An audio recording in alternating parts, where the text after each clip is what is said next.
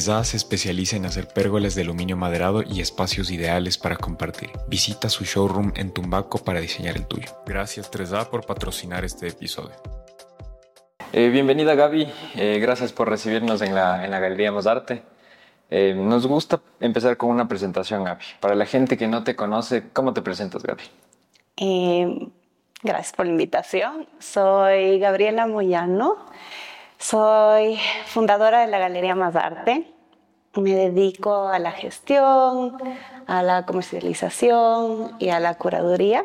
Ya. Em, bueno, aparte de la galería, también soy profesora de yoga. Tengo ese otro lado también. El B. Sí. y mm, eso creo así bastante concreto. Qué chévere, qué chévere. Y Gaby, yéndonos un poco más atrás, ¿cómo llegas al, al mundo del arte? Eh, bueno, yo comencé mis estudios en arquitectura en la Universidad de San Francisco. Eh, me interesaba mucho la historia, como que en la San Francisco te hacen tener colegio general. Entonces tenía algunas clases de historia de arquitectura, historia del arte. Entonces como que poco a poco comencé a entrar a través de la historia con interés de hacer historia eh, como un minor. Ya. Eh, luego comencé a coger un minor de fotografía y, y bueno, también un poco por, no sé, teniendo guías de profesores, de arquitectos que estaban muy relacionados con el arte, Sí. eh, amigos, como me comencé a ir hacia el arte. Pero esta curiosidad empieza como ya en esa etapa universitaria o sientes que ya venía de antes? No, en la etapa universitaria, yo creo que a partir del primer año de la universidad, sí. Eh, y creo que de alguna manera, bueno, no sé si ahora, pero al menos como que cuando yo estaba en el colegio, no era tanto una opción estudiar arte. Era más como un hobby o, o quizás como algo que hacer. Entonces, había un, no tenía tanto conocimiento y me interesaba mucho la parte creativa y creo que lo más cercano a eso siempre fue la arquitectura. Sí. Eh, Es- sí, justo lo que hemos hablado con, con algunas personas de acá, de que, claro, o sea, tienes estas curiosidades como creativas o esa curiosidad por el arte o tienes habilidades en el dibujo y la salida recurrente siempre es como, bueno, estudiamos arquitectura porque es algo técnico, pero tiene que ver con el arte y, y a veces, claro, arte es como que normalmente en las familias no es una opción, es como que chuta, ¿no? ¿De qué vas a vivir en el arte o cosas así? ¿Tuviste alguna vez esos, ese tipo de problemas? Em, bueno, yo hice como mi transición un poco a, no sé si a escondidas, Ya. pero de manera muy Sutil. sutil. Eh, y seguí estudiando arquitectura. Yo dejé de estudiar arquitectura pasado el tercer año. Eh, entonces, Claro, ya- eh, mi interés sí era, ajá, y mi interés sí era terminar arquitectura. Eh, pero bueno, creo que en ese momento, por lo que está pasando en mi vida, fue más fácil terminar arte, como culminar esa parte y en algún momento retomar arquitectura. Pero bueno, nunca lo hice. pero creo que las herramientas que, que, que aprendí en arquitectura me han ayudado un montón en temas de montaje, de visualizar el espacio, que creo que es lo que, una de las cosas que más disfruto de mi trabajo es el tema de montaje. Y creo que esa parte está muy relacionada con la arquitectura. Entonces, bueno, la verdad, digo, eh, me hubiese encantado acabar, no acabé, pero ese tiempo que estuve estudiando arquitectura, aproveché mucho, sí, y me sirvió bastante. Qué lindo. Sí. Y, y a todo esto, ¿nunca tuviste como un desenamoramiento de la arquitectura? O sea, ¿no te decepcionó o mm, no sé, algún punto? Creo que quizás... eh. Sí, creo que quizás en, en la facultad había un enfoque muy específico, eh, como teorías muy específicas de las que se seguía y quizás a veces si te salías un poco de eso, eh, sí, como que era, era más difícil avanzar. Entonces, como que a la larga entendí que tenías que seguir lo que te decían y lo que te que estabas estudiando y no tener esa libertad de curiosidad o de explorar. Claro. Eh, entonces creo que eso es lo único que no me gustaba mucho y a mí siempre me costó el tema digital. O sea, a mí me encantaba hacer planos a mano. Ahora entiendo que ya no se hace mucho, pero esta parte me encantaba. En la facultad todavía te exigen hasta quinto semestre más o menos en la mayoría hacer todo a mano, todo a mano. Pero realmente es como que ahora es más fácil. de Claro, el AutoCAD. el AutoCAD y todo eso, y es como que sí. Sí. se está perdiendo bastante. He visto últimamente que como que sí te exigen más en todos los talleres, como por ejemplo en el que estoy ahorita, eh, mientras nos presentes las ideas nos dicen todo a mano, todo a mano mientras Ujú. nos presentes las ideas. Ya cuando se entrega y eso, ahí sí pasan Claro. planos, hagan 3Ds, hagan todo eso. Y me parece bien, porque es como que sí te enseña mucho a traducir tus ideas. Sí, pero eso, eso sí me costó, sí. porque fue la única clase que no me gustaba. Me costaba mucho, nunca he sido mucho de tecnologías. ¿En serio? Entonces, esa parte me costó. Más anal. ¿no? Sí, ajá. De hecho, como que la, eh, la anterior semana estuvimos en un montaje en el, en el MAE. Ya. Eh, y tienen ahí como la exposición de las herramientas que se utilizaban antes para hacer como los planos. Y claro, yo entré veo todas las herramientas que yo usaba y como que, o sea, como no puede ser que estuviste en un museo. como que, El punto de, de estudiar arquitectura. Es como que no ha pasado tanto tiempo, pero bueno. Sí, como que sé esos cambios. Señora. Sí, sí, pero mm, creo que solo eso. A la final, eh, yo creo que tuve unos profesores increíbles que, que no solo te enseñan arquitectura, sino te enseñan como que a ver las cosas de otra forma. O sea, uno de los que hemos estado hablando, el Peque Mantilla, que es como alguien que que sí, como que admiro mucho y, y creo que la Facultad de Arquitectura me dio eso, ¿no? Como que bastantes cosas, aunque no haya terminado siendo arquitecto. Claro, pero o sea, son valiosísimas las herramientas que creo que Sí. te enseña la arquitectura. Sobre todo esa visión del mundo que te da la, la arquitectura. Es, es lindísimo. Sí, Te permite ver eh, la vida con, con sus ojos. sí. Eh, ya nos mencionaste un par de profes de, que, te, que te marcaron o que te enseñaron cosas valiosas. ¿Qué te enseñaron en específico? ¿Qué, qué te gustó? ¿O algo que recuerdes mucho que te haya enseñado el Peque o algún profe de la facultad? Eh, bueno, una de las primeras profesoras que tuve, que era de dibujo técnico, era la Dorota Cossack. Y me acuerdo como que desde los... Creo que, creo que eso fue el primer año. Y que claro, y veía lo que hacía y siempre me comentaba de su hijo. Me decía, "Ah, mi hijo como que estudia arquitectura, pero dejó de estudiar y ahora está haciendo una maestría en pintura. Y como que siempre me lo, me lo decía y me comentaba. Yo creo que ese tipo de cositas, eso lo tengo tan claro que creo que fue esas semillas que luego me llevaron a estudiar arte. Eh, igual me acuerdo que tenía a Mauricio Bueno, eh, que es como, bueno, es un arquitecto brillante, pero también es un artista brillante. Entonces, el, el entender que había esa posibilidad de dialogar ambos mundos dentro de la misma profesión y como que tener el acercamiento a cómo ves todo desde dos herramientas que a veces son muy lejanas. Eh, la arquitectura, y el arte pueden ser muy lejanas, pero al mismo tiempo puedes acercarlas, ¿no? Entonces había personas que lo tenían más cerca y otros que producían de ambos lados, pero muy lejos. Entonces Mauricio yo creo que tenía esos dos lados un poco más separados. Ya. Eh, bueno, de manera de ver, y, pero me, como que me comenzó a entrar esa curiosidad de que había esa posibilidad. Eh, bueno, el Peque, por ejemplo, yo, yo no sabía que él era artista también, pero yo sabía que era músico, porque yo de chiquita iba a sus sí. conciertos de retorno. Entonces, claro, como que ver esa, un poco esa soltura eh, dentro de, de los arquitectos, ¿no? Eh, bueno, habían otros que tenían un perfil como más formal o más, no sé, tradicional de arquitectura, pero que Más también habían, técnico, ¿eh? sí, más técnico, ajá, pero también había esas posibilidades. Entonces creo que ellos fueron como que los que más me marcaron y, y que sí, en algún momento cuando yo estaba pensando en seguir la otra carrera o cambiarme o... eh, siempre tuve como que su apoyo, ¿no? Y, y, por ejemplo, a la final, el, el hijo de Dorota, que fue las personas que me comenzaron a hablar, luego fue mi profesor de arte. Ah, qué increíble. Y trabajo hasta ahora con él, entonces es como lindo igual. Por ejemplo, el Peque, que va a exhibir en, como que ya, la siguiente muestra es con él, entonces, eh, sí, voy a ver cómo a la final esas personas que sembraron eso en mí en un inicio, como que hasta ahora me acompañan. Qué lindo, o sea, y, y me.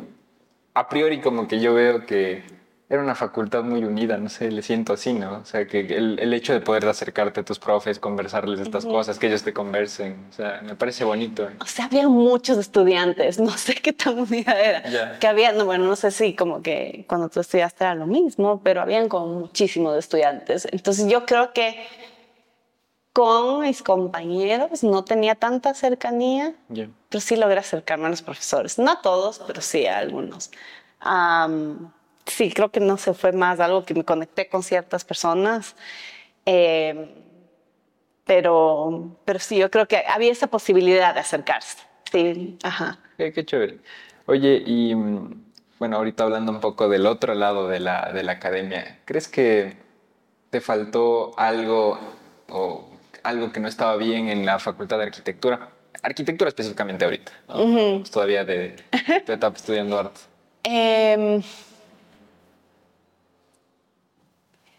no sé, creo que quizás tener esta posibilidad de, de plantearte proyectos en la vida real. Siento que todo era como muy, bueno, vale recalcar, en maqueta, o sea, como que se quedaba en eso. Y, creo que eso pasa en como que todas las, las facultades, como que tengo un montón de herramientas y, y después como, ¿qué hago? No, eh, a la realidad. Sí, y o como que te enseñan solo una línea dentro de, de, lo que estás haciendo. Entonces, arquitectura como si solo todos fuésemos a salir siendo como arquitectos iguales y, claro, dentro de la arquitectura hay como muchos campos también. Muchas respuestas y todo. Sí. Aquí en el Ecuador yo veo como dos líneas, no sé si muy marcadas, pero con algunos matices en la mitad. Está como esta línea que sí casi que junta el arte y la arquitectura. Eh, que veo que está muy marcada en San Francisco. Y también está esta otra línea muy pragmática que piensa que la arquitectura no es arte y que está totalmente separada. O sea, hay como, como dos escuelas. Sí. Sí, sí puede ser. Y en el Ecuador no, que es algo global. Ajá, y, y creo que también como que las, al menos lo que sentía era que eh, no, no te daban las herramientas necesarias para ser como independiente, como que al salir tenías que depender de muchas otras personas, de muchos otros campos para poder sacar como ciertos proyectos. Claro. Eh, cuando sí hay cosas que a la final tú puedes aprender y como que desarrollarlo tú solo. Entonces, quizás como que tener un poco más de apoyo en, no sé, o más conocimiento en ingeniería o, no sé, cosas como no te había hablado de alguien con el tema del paisajismo o con el tema de uso de recursos o el tema de cosas tan básicas como contabilidad. Eh, que bueno, creo que falta son muchas carreras, pero creo que... Es un problema de todas. Sí, pero creo que cuando tú tienes como todas esas herramientas y todo el panorama más amplio y ya saber cómo desarrollar un proyecto desde cero, un rato, hasta el rato que sales es más fácil y en mi caso yo hubiese podido quizás proyectarme más en cómo podría haber sido tener una carrera Claro, o sea, ¿sabes qué? Yo creo que una buena solución a esto serían como las materias optativas, o sea, o sea, en la facultad en la que estoy es como que no, no hay optativas en realidad. Pero sería chévere, por ejemplo, di tú, no sé, una, una materia optativa de interiorismo, como tú dices, de paisajismo, o una en algo inmobiliario que te enseñe. Sí, sería lindísimo, pero no sé por qué no, no se plantean pronto esta solución. Creo que sí, eso sí le falta a la, a la academia. Y ahora, retornando un poco a tu etapa de, de estudiar arte, ¿cómo, cómo, cómo era estudiar arte en la San Francisco? Bueno, para mí fue un poco así como a mi gusto y caótico. Ya. Porque, claro, como no pensaba hacer una carrera, comencé a coger clases que, que sonaban bien. Entonces, ah, quiero aprender historia del Renacimiento, o ah, quiero aprender acuarela. Entonces le hice así como muy desordenado y el rato que dijo que yo voy a sacar un, como un título en esto y me senté, era como que tenía la mayoría de prácticas, o sea, de técnicas tenía ya llenas. Me faltaban algunas teóricas, pero no sé, digamos, me faltaba una del primer año. Y en cambio, unas del cuarto año ya había cogido. Entonces fue así como sentarme así, así como Tetris. Ordenar mi como que ordenar. Entonces era chistoso porque tenía como que compañeros en algunas clases de primer año y luego compañeros así de último año. Entonces, sí fue un poco caótico. Eh, pero creo que de la misma manera lo pude hacer como a mi gusto. Exacto. Justo cuando estaba estudiando y hubo un cambio en, en la San Francisco, eh, porque estaba como que al comienzo muy separada la parte teórica con la práctica. Y justo cuando yo como que estaba en el, en el año ya para graduarme, en el año que ya me cambié a arte, eh, entraron nuevos profesores, entró por ejemplo Ana María Garzón y Carlos Echeverría, y, y fue lindo porque como que se, se, notaba como una frescura en cuanto como el conocimiento, entonces se volvió como que cosas nuevas, eh, que en cambio los, los años anteriores habían sido como muy tradicionales del arte o había uno que era como crítica, o sea, cosas como teóricas que eran necesarias, pero el último año sí tuve como que, me acuerdo que el Carlos nos hacía ver videos, así como cosas súper yeah. como de música, así, entonces yeah. claro, sí fue como lindo tener eso como cierre eh, y tener esa guía como para, para hacer mi, mi tesis y como que tener estas otras entradas de que dentro del arte no, no, no solo sales para ser artista, sino que puedes ser crítico, puedes ser curador, puedes ser gestor. Entonces, creo que ese último año en que ya como decidí el cambio y ya realmente estudié, como digamos, estaba enfocada en eso, eh, sí fue fuerte porque tenía demasiada información. Claro. Y salí como un poco como, bueno, creo que tal vez no quiero ser artista, pero ¿qué voy a hacer? Entonces ah, salí un poco así como, como un poco perdida, porque me di cuenta que me gustaban muchas cosas. Ya. De esas también me seguía gustando la arquitectura, entonces era como, bueno, ¿y ahora qué? ¿Qué hago? ¿Qué hago? que ser sí. Chiste. O sea, ah, pero ahí mismo en la facultad te diste cuenta de que probablemente no querías ser artista, sino estar en el, en el medio del arte, pero... Sí. Eh, sí, dos años después me di cuenta que no quería ser artista porque es difícil. O sea, para mí era... Eh, demanda mucho emocionalmente. Claro. Para mí es como demasiado inestable. yo, no, yo, soy una persona de rutinas, como... Es, es mi personalidad y simplemente como... Sí, chocaba un poco con eso. La parte emocional para mí era muy fuerte. Eh, de ahí, creo que es, es bueno cuando uno se da cuenta con, que no es, no sé, yo sentía que veía obra de otros artistas y decía como que no siento que yo pueda llegar a eso. O sea, como que sí, soy creativa, como que puedo, como que tengo las destrezas, pero no creo que yo pueda llegar a eso. O sea, como solo no está en mí. Ya. Yeah.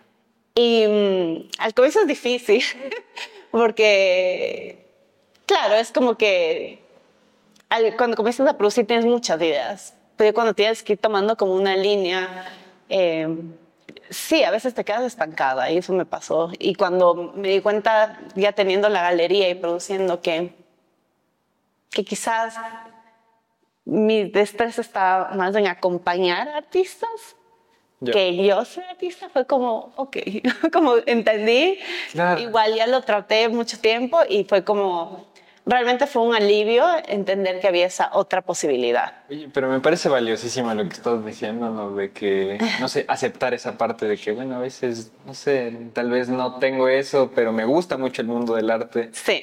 ¿Fue, fue muy duro eso? O, o sea, creo. Fue eh... alivio, o sea, es que no sé. Yo veo como desde dos puntos. Tal vez fue duro, pero también me imagino que te quitaste una carga. Sí, sí. O sea, bueno, creo que justo además fue una época en mi vida en la que mi, mi mamá falleció. Entonces, sí como que me replanteé un montón de cosas. Incluso iba a cerrar la galería. Eh, entonces, creo que ese cambio fue como, ok, ¿quiero seguir o no en esto? Y si quiero seguir, ¿de qué manera? O sea, tiene que ser algo como que me sume, no que me, me, me, cueste demasiado. En ese rato necesitaba algo que me ayude a salir. Entonces ahí es también igual cuando cambio de local y vengo a Quito, ya planteo la galería sin un espacio de taller, solo como galería. Hago una calificación artesanal para tenerla como una empresa, poder como que salir a ferias. Entonces ya como que más bien me enfoqué y creo que estuvo bueno porque si no abarcar la producción y la gestión y la comercialización era, era demasiado. Yo creo que estuvo bueno haber como separado eso y poder haberme enfocado y así el, el proyecto creo que, creo que se impulsó. Sí, uh -huh. y o sea, va muy bien lo, lo de la galería. Sí, creo sí. que sí. sí, o sea, es el, el, mundo del arte, creo que más nada el mercado del arte es complejo. Sí. Más que nada acá en, en, en Ecuador Bueno, en todos lados, pero creo que aquí aún más.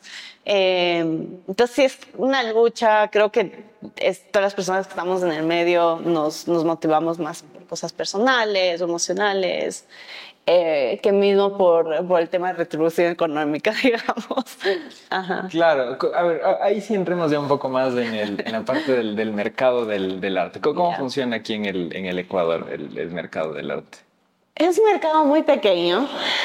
Eh, de ese mercado muy pequeño, creo que una gran parte que se dedica más a comprar arte moderno ¿Qué? o arte decorativo. Entonces. Solo esos dos matices. Imaginar que van a comprar lugares donde están, por ejemplo, Adriana Hoyos. Porque, claro, o sea, van, ya llegan a este espacio donde tienen que marcar, digamos, ya tienes la obra enmarcada o tienes el mueble. con espacio, o sea.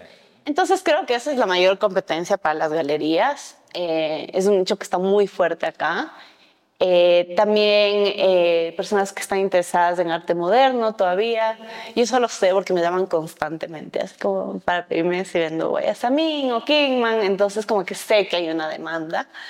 Em, y el arte contemporáneo entonces queda así como una porción muy pequeña, eh, donde quizás hay un interés, un público que consume viniendo a las muestras, compartiendo pero no necesariamente comprando, ¿no? Entonces, creo que también depende por las temáticas que se utilizan o los medios que a veces hacen que esa compra sea más difícil. Videos, instalaciones, eh, obras efímeras o temas muy, muy personales o temas, eh, no sé, demasiado políticos. Entonces, esas cosas sí son barreras que, que van como un poco frenando eh, el acercamiento. Exacto. El otro día hablaba con Juan Cris. Claro, él me decía que, que, es como difícil hacer una, eh, una muestra en una galería o en una misma ciudad dos veces porque el, va como el mismo mercado y te terminas quemando. Pero yo le veía eso como un, un problema, o sea, porque estamos llegando como a un mercado muy pequeño, pero no se está como, eh, el, el, mercado del arte no está llegando como a todo el mundo, al consumidor final, o sea... Sí, es, es difícil porque, bueno, creo que hay muchos, o sea, muchas entradas. Hay, la primera creo que es que los espacios de arte a veces se mantienen como muy lejanos del resto. Entonces hay como esa idea de de para qué voy a ir a una galería porque no quiero comprar, o me da miedo ir a una galería. O sea, no son a veces muy amigables, creo que vistos desde fuera. Eh, igual la difusión es difícil, ten en cuenta que, digamos, en los medios ya no hay sección de cultura, comenzando por ahí, por ejemplo. Es como, ¿a qué, ¿cómo vamos a llegar a otros públicos si ni siquiera tenemos plataformas para difundir? Exacto. Eh, eso, de ahí también creo que hay un tema de, de educación. Yo no sé, o sea, yo cuando era chiquita, había creo que dos galerías de arte y no estaba en los planes de fin de semana ir a la galería. Claro. Eh, entonces creo que va a tomar tiempo también que el arte se inserte en la cotidianidad. Eh, eso y sí, yo creo que, que también el, cosas chiquitas, como por ejemplo yo ahora trato de que toda la información sea accesible para todos los públicos. Porque si llegas a un espacio no puedes ni entender el texto de sala, como que ya es como te freno un poco. Luego los precios no están vistos y tienes que preguntar por el precio. Ya frenas un poco más. Sí. Entonces, como que sí, hay que, que repensar las formas en cómo funcionan los espacios de arte. Es un poco más democrático el, el arte, creo. Sí, y como sin entender que hay modelos como este cubo blanco que tiene esta estructura y que funcionan de ciertas maneras en otros países, pero que aquí quizás tenemos que cambiar varias cosas para poder comenzar a crear un mercado. Eh, sí, sí, sí, o sea, el arte no... Y, justo me ponía a pensar en lo que decía Renzo Piano del, del Pompidou, de que el arte tiene que causar curiosidad, ¿no? Y esa era la idea eh, al hacer el Pompidou, que provoque curiosidad y no que se vea como algo perfecto, inalcanzable, inaccesible. Y, deberíamos tener ese enfoque todos, ¿no? O sea, sí. al, rato de tratar de, de, comunicar el arte de acá. Sí, ajá, curiosidad, me encanta eso porque es como que no importa si entiendes o no, no importa qué entiendes o qué no entiendes de la obra, solo que mira qué resuena en ti, porque a veces como la gente como quieres entenderla, ¿no? Esa necesidad de entender y de, y de compartir lo mismo que el artista, que muchas veces es así, o sea, como que yo he oído muestras que digo como, no entiendo, no me gusta y está bien también, o sea, que ya haya esa reflexión y que llegue a esa conclusión es como ya importante, pero existe esa curiosidad de ir y ver qué es, entiendo, no me gusta, no me gusta.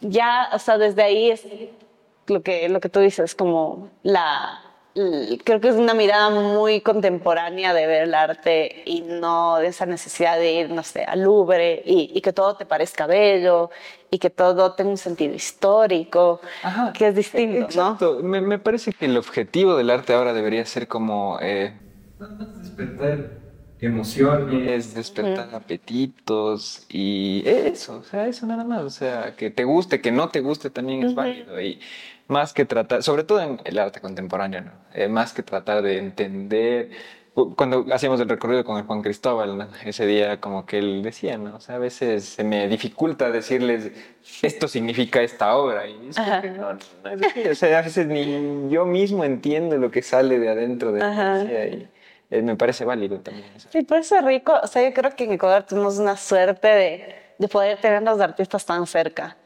Que de verdad es una suerte. O sea, que hayan visitas guiadas, que les puedas preguntar por qué hiciste esto, o entender la historia de, que hay atrás de cada pieza, porque además cada pieza es como otro cuento. Exacto. O sea, dependiendo en qué etapa estaba.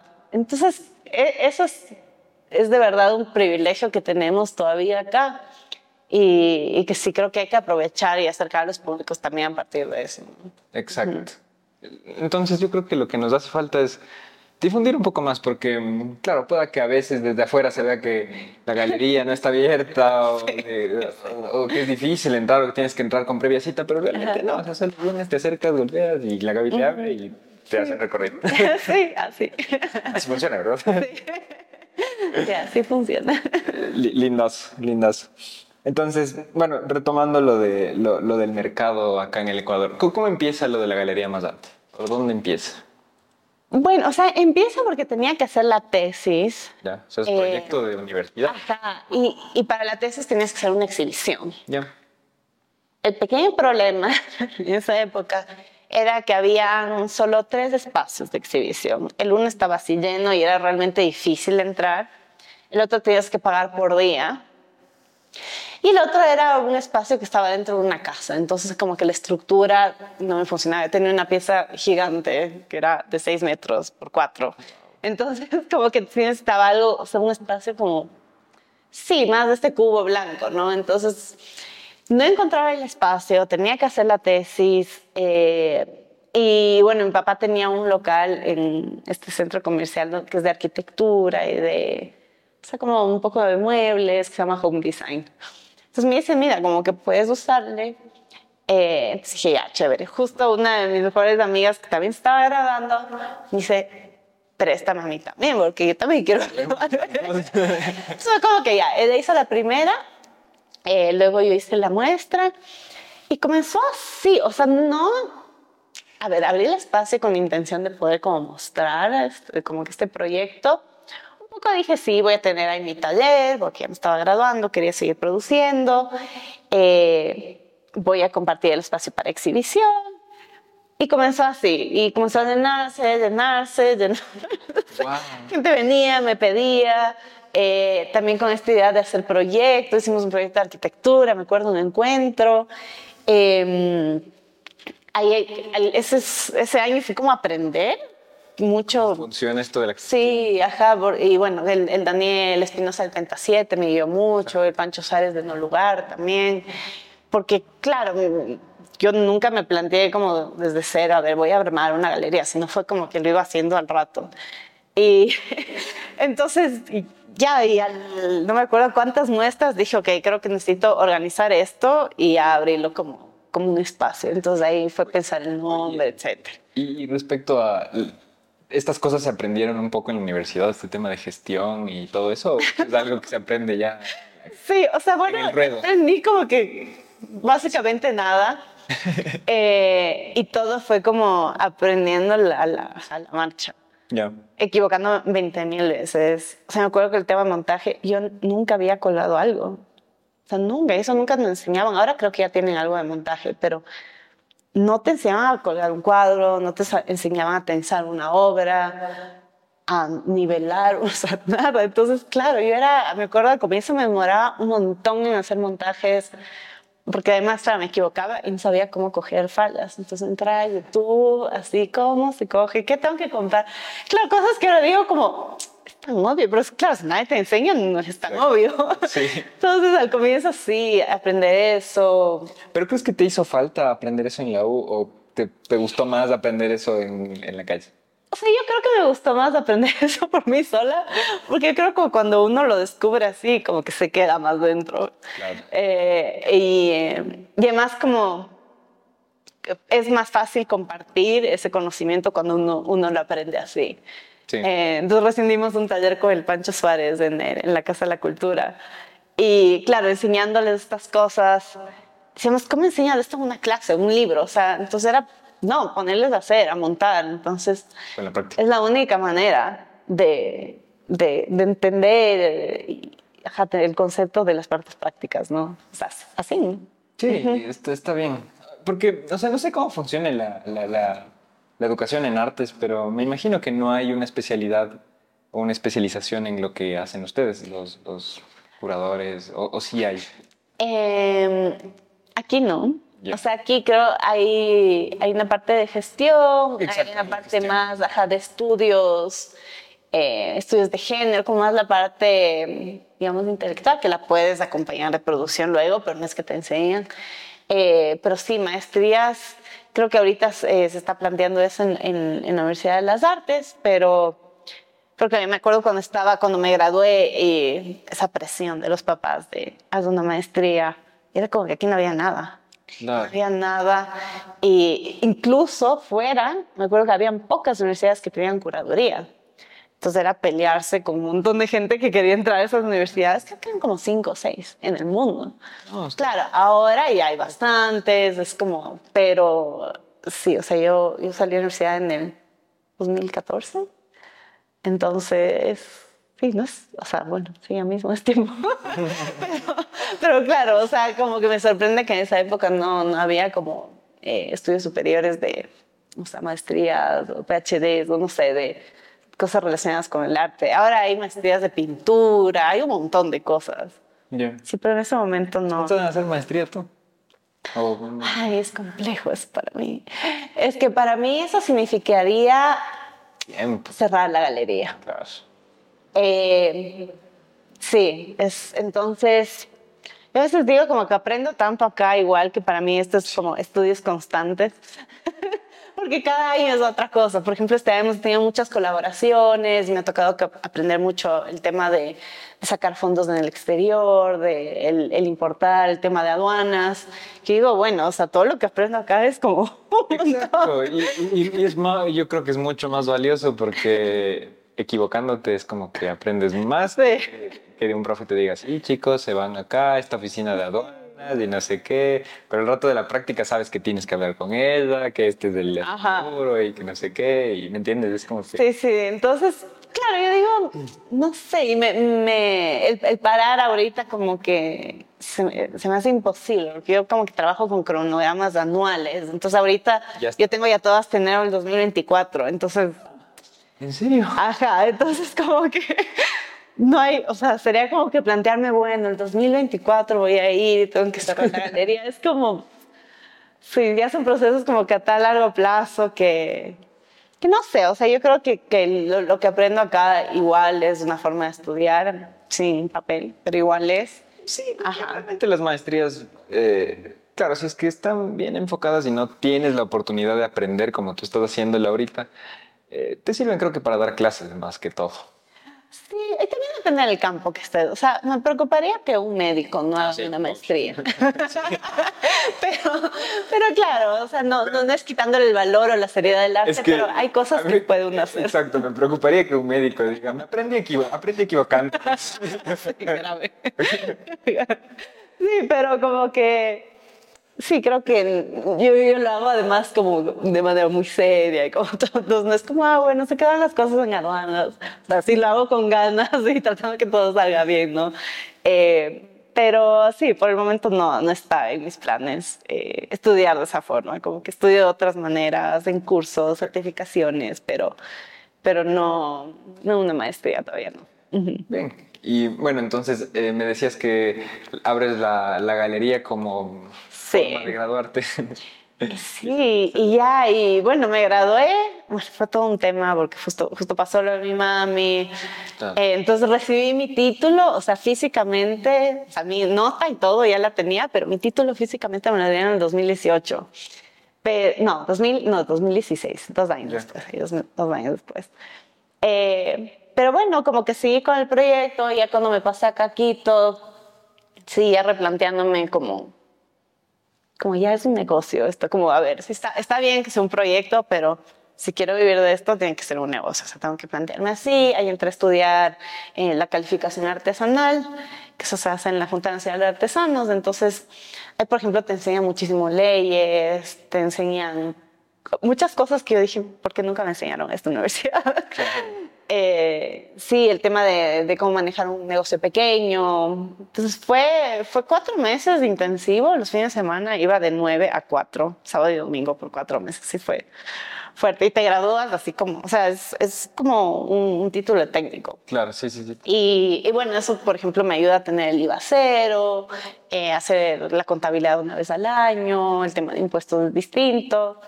Entonces ahí como que más bien ya comencé a pensar en la galería como un proyecto artístico, cultural, sí, pero también ya como un negocio. Claro. Em, sí, y desde ahí como que creo que físicamente ha ido cambiando bastante el espacio. Eh, cada año le hago algo, ah, pero... Ahí todavía no te pasas acá. No, sí, ya me pasé acá.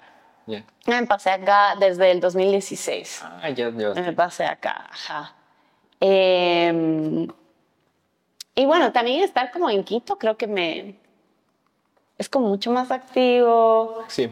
Em, eh, ya comienzas a entrar en ciertos circuitos, relacionarte con otra gente. Allá sí siento que estaba como muy alejada y muy sola. y aquí como que ya sentí como que hubo más movimiento. Es que sí, eh, y no sé cómo estaría en ese tiempo, pero por allá por el home design es como que no es que entre mucha gente caminando o no es como que, ah, mira, una galería. Y es, cosas específicas. Justo. Y esto era también antes de ese mega boom que tuvieron las redes sociales también. Ajá. Me imagino cómo... Sí, era complejo. Ajá. Exacto. El lugar era precioso porque tenía doble altura, tenía mi taller, o sea, como lugar me encantaba, tenía el piso de cemento se me dio pena por eso, pero, pero bueno, como la localidad no era, no era lo mejor. Exacto, en cambio es como que la gente llega fácil, camina por aquí un montón, imagino te, te, te, ubican rápido. Sí, sí, sí, sí, ha ido bastante el, el cambio de locación. Qué chévere. ¿Y retos que hayas tenido al fundar la, la, la galería? Eh, ¿Te acuerdas así, siempre? Las luces, ¿no? mi, mejor amiga, eh, con ella estudié arquitectura, ella se graduó en San Francisco. Eh, ella me ayudó a hacer todo el tema de las luces, entonces dije, yo quiero como, claro, quiero como una cuadrícula donde pueda poner la luz donde sea, pero igual pueda quitar todas. O sea, bueno, sí le di tarea, ¿no? y, y claro, me acuerdo que hasta el día de la inauguración se apagaban, se quemaban, o sea, sí fue así como... Pero claro, es como, yo digo, lo, lo que me permiten hacer estas luces es o sea, increíble. Pero sí fue una lucha el tema de las luces. Es que les puedes mover, rotar. O sea, puedes sacar, cambiar. Eh, y claro, todas hechas manualmente, o sea, diseñadas desde cero. En esa época igual me acuerdo que no había como eh, ¿te acuerdas que solo había como comprar focos eh, ahorradores y dice qué? Entonces el tema de conseguir los focos, no, era todo, todo un tema, pero me acuerdo de eso. Y también creo que bastante inseguridad, ¿no? Como ya de, es como mostrarse así, estilo quinceañera, así, como la sociedad. Y así como que bueno, y como es, a la final es algo público, ¿no? Lo que hago y... Sí, tenía sí. intimidado un poco esa idea. Claro, y era chiquita todavía. O sea, yo comencé a los 24 años y a los 26 acá. Y yo sí, o sea, me sentía como muy insegura. No tenía tanto conocimiento y creo que por eso era mi seguridad también, porque muchas veces no sabía qué estaba haciendo. Eh, entonces, sí, me acuerdo que eso fue, fue difícil y creo que mi personalidad en esa época, yo era como me costaba mucho hablar y para este trabajo tienes que hablar un montón, tienes que socializar y ese no era mi fuerte. Entonces creo que esas fueron las cosas, las luces y, mi personalidad fueron lo que más me... Los retos grandes. Son mis dos retos superados. sí. Claro, que... No, me, me parece que... o sea, debes haber tenido un montón de retos al rato de, de abrir la galería. Sí, también saber que, que, el mercado no era bueno y tener esa responsabilidad, ¿no? De, de decir, artistas, vengan, muestren acá, pero chuta, no sé si voy a poder venderles la obra. No porque no me vaya a esforzar para hacerlo, sino porque, porque es difícil. Y hasta ahora creo que es algo que, que me cuesta, ¿no? Como, porque hay esa emoción de los artistas y como esas expectativas. Y claro, yo sé claramente cómo es el mercado, entonces. Sí. Oye, eh, hablando un poco de, del mercado y de esto, me gustó mucho que hablaste sin tapujos de esto, verle como un negocio. A... Ah, ya. sí. Es que mm, me he dado cuenta de que hay mucho tabú con respecto a que, sobre todo de parte de los artistas, ¿no? Decir como que el mercado del arte o decir que el arte es un negocio. Y es válido también, o sea, hay que decirle así y hay que entenderle también así, como un trabajo, como un negocio, porque a veces, y, creo que es por este tabú también que el mercado llega como también a, entender que, o, a pensar que, claro, el artista tiene que ser sacrificado, tiene que no ganar nada o vivir por su arte y así, o sea, me parece... Sí, es... Y creo que cada vez hay menos de ese perfil de, artista o de acercamiento al arte, creo que cada vez menos, eh, pero sí sigue como latente ahí. Eh, y algo que siempre digo, o sea, hay que profesionalizar el arte. Es un trabajo como cualquier otro, el cual uno tiene que vivir todos los días. No debería trabajar todos los días no digo que todos los días estén haciendo obra, o sea, hay, procesos distintos de gente que se dedica a investigar, a analizar, a viajar, a conocer, pero sí tiene que haber eh, esa, esa, misma forma de acercarse a la profesión, igual que cualquier otra, ¿no? Si es que uno espera vivir de ella, ¿no? Exacto. Em, porque si no, se vuelve una apuesta arriba, ¿no? Si no tienes ingresos, pero quieres seguir produciendo y quieres seguir haciendo artista, como no sé cómo lo van a hacer. Exacto. Eh, entonces, al comienzo fue difícil porque me acuerdo que yo tenía el espacio y claro, venía la gente que en, en esa época creo que, bueno, habían estas, estos dos modelos de galería que la una pagabas por el día, el otro era como una galería de, de Ileana Vitende, que era como mucho nombre, muy difícil de entrar, ella ya tenía sus artistas.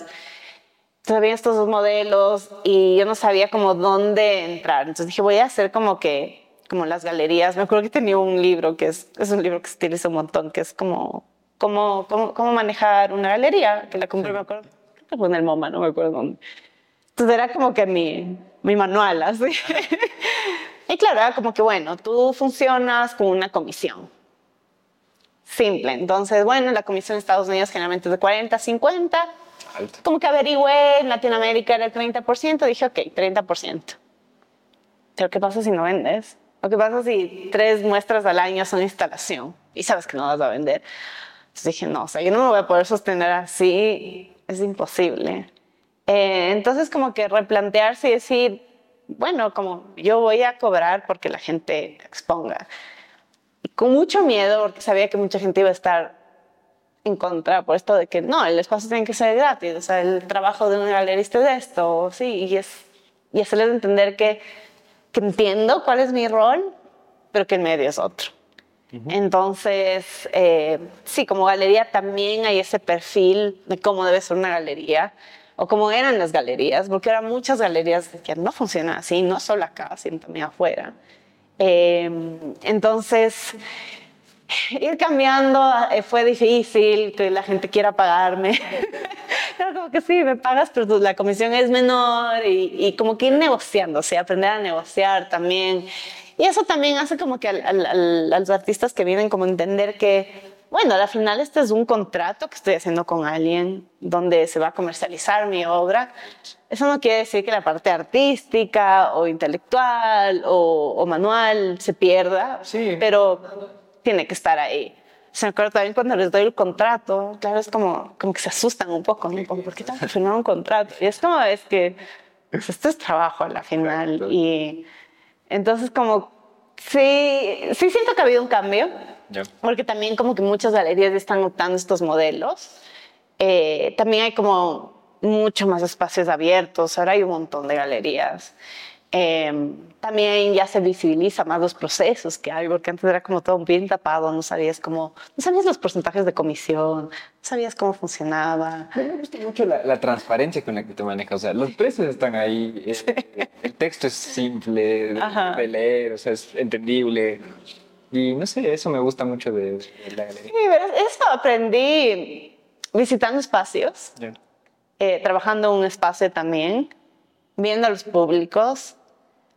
Yo creo clarito una vez que estaba en Nueva York, que fue una galería, te tratan tan mal. Es como, porque saben que no vas a comprar, ¿no? Como que te tratan mal, no te en casa, no te dan información. Y yo dije como, no, yo no quiero esto. O sea, yo no quiero que la gente que entre a mi espacio se sienta así. O sea, como de, porque terminas así como con, o sea, te digo que ni me gustó la obra. Ahora veo las fotos, digo, no sé si estaba linda, pero, pero es como que ya te entras desde otro lado y es como... Claro, ya. ponte que... Te atienden mal y ya que te va a gustar. Ponte que Ponte ahora tenga mucho dinero y podría haber regresado a comprar algo, ¿me entiendes? Pero no lo voy a hacer. O sea, eso pasa bastante, ¿no? Como... Eh, Sí, ser eh, de una manera democráticos y ser como equitativos y no como tener estas estructuras de, de que porque es la galería, como estás más alto que el público. Es como romper con esas cosas. Para mí es importante y no solo en la galería, o sea, como que creo que en la, en la vida, en todos los espacios. Sí, sí, eso está, está bien y me parece que se tiene que hacer eso. Hablando un poco de procesos, eh, ¿cómo funciona el, digámosle, no sé, la galería como tal? O sea, ¿cuál es el proceso que...? Ah, ya, para, para exhibición. A ver, hay artistas con los que he trabajado años. Juan Miguel, por ejemplo, es uno de ellos. Eh, trabajo con él desde el 2018. Y de alguna manera con ellos hago con invitación. Sí, entonces, por ejemplo, con Juan no había hecho una muestra aquí desde el 2018, sí había trabajado en ferias, dije, y es hora de que como que hagas otra muestra y ahí trabajo con invitación. Entonces hay en las tres muestras que entran al año y dos o tres que las planifico ya. Sí, generalmente esas son curadurías mías o invito a curadores también. Entonces son cosas, digamos, que quiero hacer el año. por ejemplo, este año era la Bienal de Arquitectura, entonces quería que también hay ese diálogo con arquitectura que siempre me gusta mantener. Sí, sí, sí. sí, y, y además como que hay proyectos que han comenzado, a aparecer, entonces el, el, proyecto de intercambio de artistas del exterior que vengan a dialogar con artistas nacionales. Entonces eso voy haciendo desde el año anterior y se va a ir hasta el siguiente año. Entonces, digamos, eso es una parte. De la otra parte es convocatoria abierta. Entonces me envían currículums, portafolios, la propuesta y, y voy viendo, cada año es distinto creo que es lindo ver lo que me envían porque es como una, una referencia de lo que está pasando a nivel nacional, de los intereses, de por qué. Entonces digo, hay años que no sé, me viene un montón de performance. Digo, ah, como, bueno, está haciendo performance y todos temas de género. Digo, ah, ok, esto es lo que se necesita hablar este año. Entonces, como que a partir de eso voy viendo, a veces digo... Casi que sintiendo el pulso. Ajá, sí, es, es, lindo eso, porque, y además la convocatoria abierta te permite llegar a artistas que y a veces digo, nunca hubiese llegado, o sea, nunca los hubiese conocido. Entonces es chévere, como de otras ciudades, o gente que te Quito mismo, pero que nunca han venido a la galería. Entonces, como que al, al hacer eso, eh, a veces saco muestras colectivas cuando veo que hay temas que, que, se repiten o veo procesos que quizás todavía no están listos para una muestra eh, individual. O hago ya hay procesos que ya están, o sea, propuestas que ya están súper armadas. Digo, bueno, esto va así, tal cual. Entonces hago una selección. cada año me llegan más propuestas y cada vez es más difícil elegir. Este año me llegaron más de 60. Y elegir, porque ya habían los proyectos, elegir ocho fue... Ah, ¿duran más de un mes las...? las... Eh, no, o sea, es que entran 13 al año. Ah, claro. Ajá, entonces, claro, duran un poquito, días menos de un mes. Pero sí fue así como o sea, qué pena, como no poder. como que ganas de tener tres espacios. porque hay cosas como que, chuta, no quisiera hacer. Y claro, ya no puedes pasarle un año más, porque ya un año más esa persona no puede mostrar. O sea, es como entonces, bueno, ahí voy seleccionando, trato de que haya diversidad en técnicas, eh, que haya diversidad en medios, en temáticas, en perfiles de artistas, o sea, que hay artistas emergentes, artistas de larga trayectoria, mediana trayectoria, nuestras colectivas, individuales, dúos. Entonces, como que ir mezclando un poco para que el cronograma sea diverso. También que haya diálogo con lo que está pasando en la ciudad. Entonces, por ejemplo, en verano me gusta que sean muestras que puedo acceder más desde lo lúdico o desde la parte educativa, porque el público hay como otros tipos de público. Eh, por ejemplo, bueno, el ejemplo que estaba dando de es la Bienal, entonces algo que pueda dialogar con la Bienal de Arquitectura. Em, entonces, como que irle planteando así, ya armo el cronograma. Entonces, en septiembre yo ya armo el cronograma del siguiente año.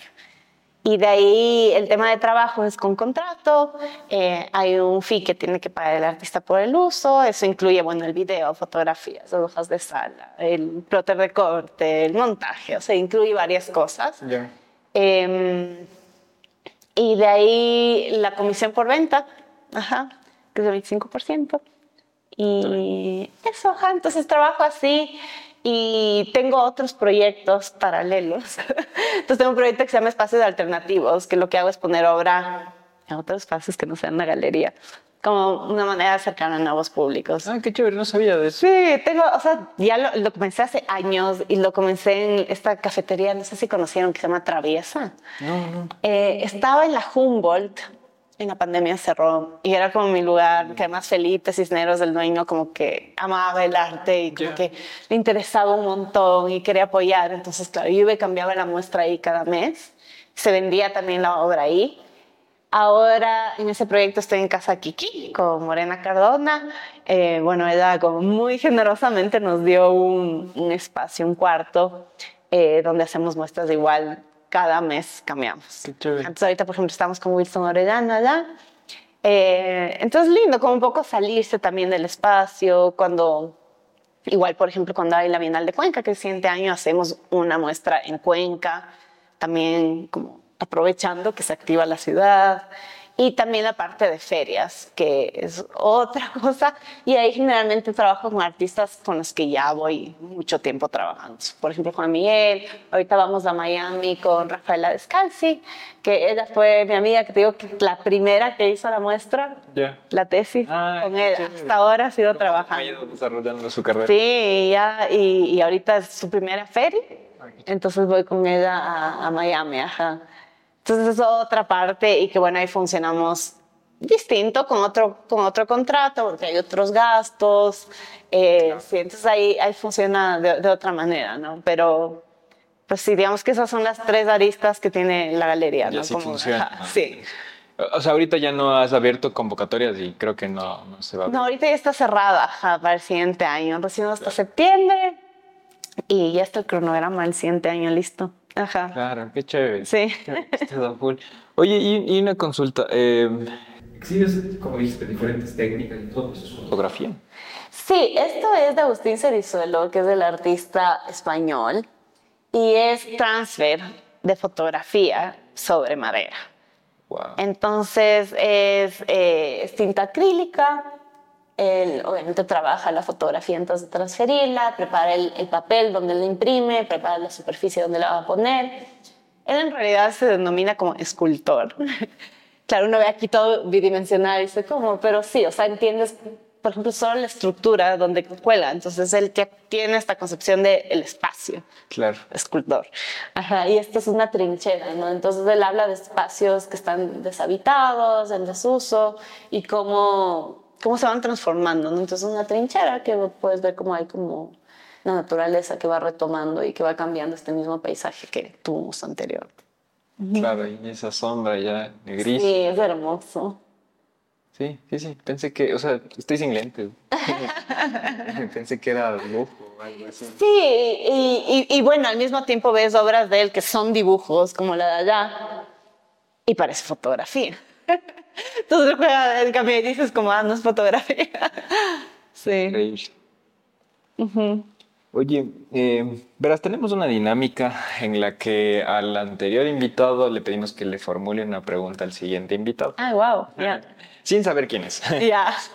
Entonces, bueno, te voy a pedir que le formules primero la pregunta al siguiente invitado y también te voy a hacer la pregunta de el Martín, préstame mi teléfono. Verás, el Martín nos decía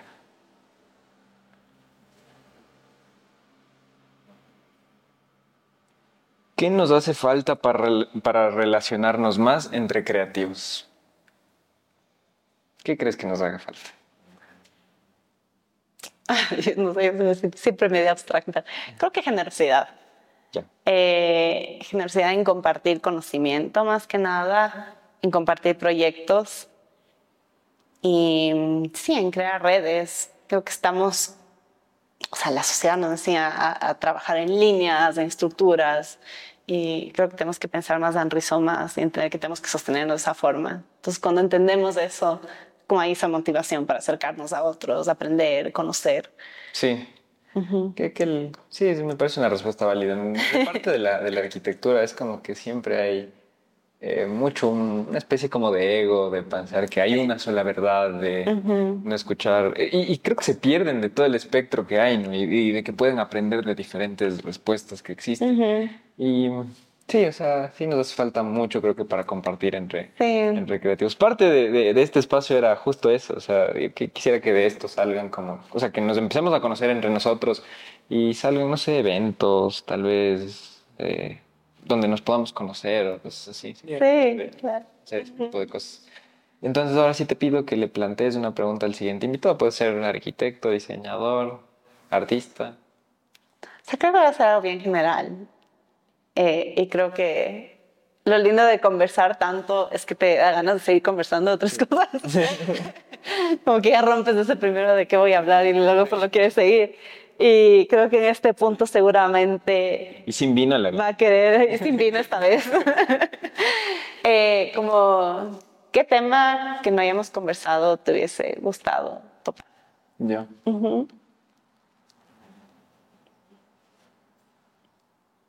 Buenas. Verás, eh, ahorita te voy a hacer un mini cuestionario. Esto va más ya con tus gustos personales. Ya, ok. Así. Un segundo, le busco.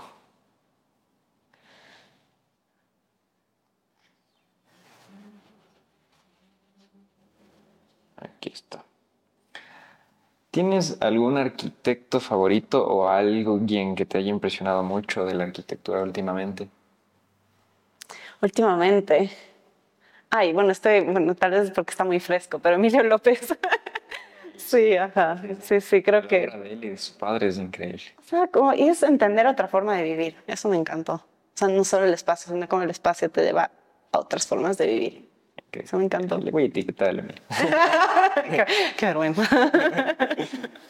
Tal vez alguna, eh, algún pintor favorito o artista favorito.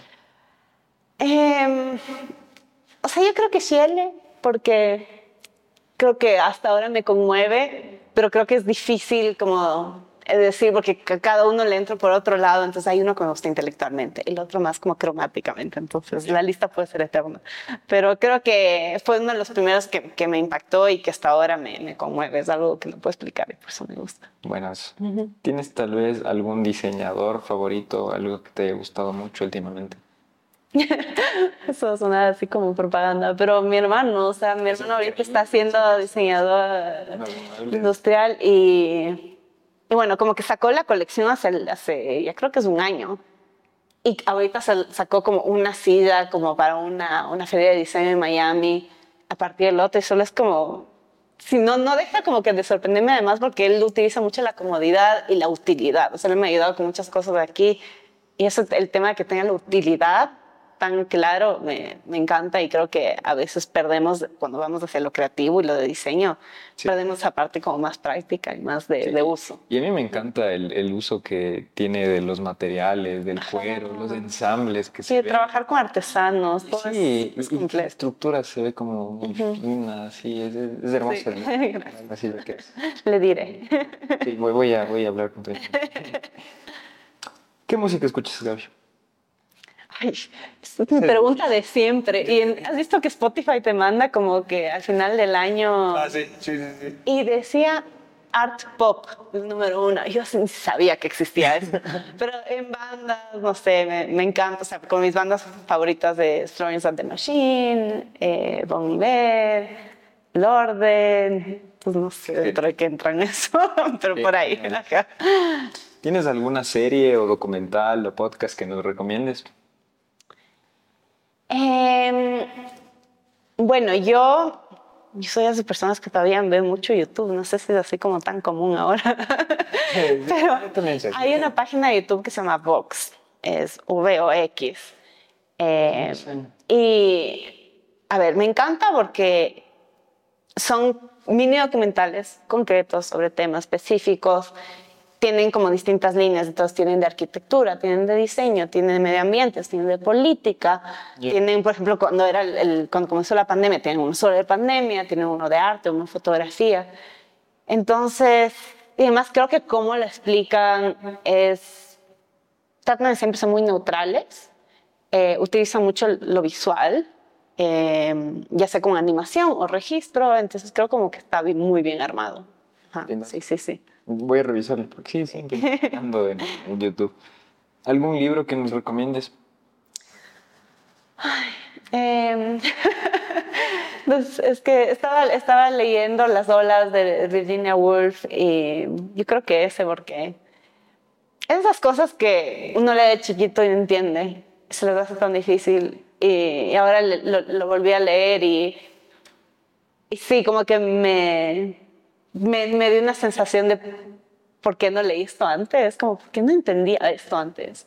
Solo que lo leí, pero no lo comprendí. Claro. Sí, sí, sí, te entiendo. Eh, sí, me encanta porque también es como muy poético. Entonces, sí. Uh -huh. Hermosa recomendación. ¿Tienes algún lugar en Quito para, para conocer, pero en específico? Algún, no una zona. Algún Un lugar nombre en específico. ¿Algún lugar ahí que nos o sea, para, para conocer. Yo... vengan a la galería, en serio. Es, la galería más arte, ¿han visto? no, no, pero o sea, yo creo que eh, Casa Kiki a mí me encanta porque, bueno, el proyecto que tiene el Amore, justo el otro día me hicieron una entrevista y estábamos todas ahí. Primero fue como, todas somos mujeres. Así como que, o sea, qué lindo que haya logrado reunir a tantas mujeres. Todas son diseñadoras o productoras como locales que trabajan además con artesanos. Eh, y además un proyecto que ya lo vienen trayendo desde tanto tiempo, que está tan bien planteado como socialmente también. Eh, y además hace actividades como para activar el espacio. Entonces creo que sería ese, ¿no? La casa es preciosa, alrededor puede hacer muchas otras cosas también, entonces como que está bueno para recorrer. Eh, ¿Tienes algún pasatiempo? Um, mis actividades diarias son yoga. no, o sea, yoga es mi pasatiempo. Sé que ahora también es mi trabajo, pero creo que siempre va a ser mi pasatiempo favorito, así como. Bueno. Y me encanta mantenerlo también así como. De, de, de, sí, es trabajo, pero también es mi, mi actividad favorita. Aparte de acá. Falta hablar un poco más de yoga, en serio me interesa. Lo siguiente. Creo que quede, se quede para la segunda parte, Gaby. Ya, está bien. Gaby, disfruté muchísimo conversar Ay, contigo. Muchas gracias, gracias por recibirnos. No, gracias a ti y me encanta el proyecto, así que sigan ahí. Gracias. Bye.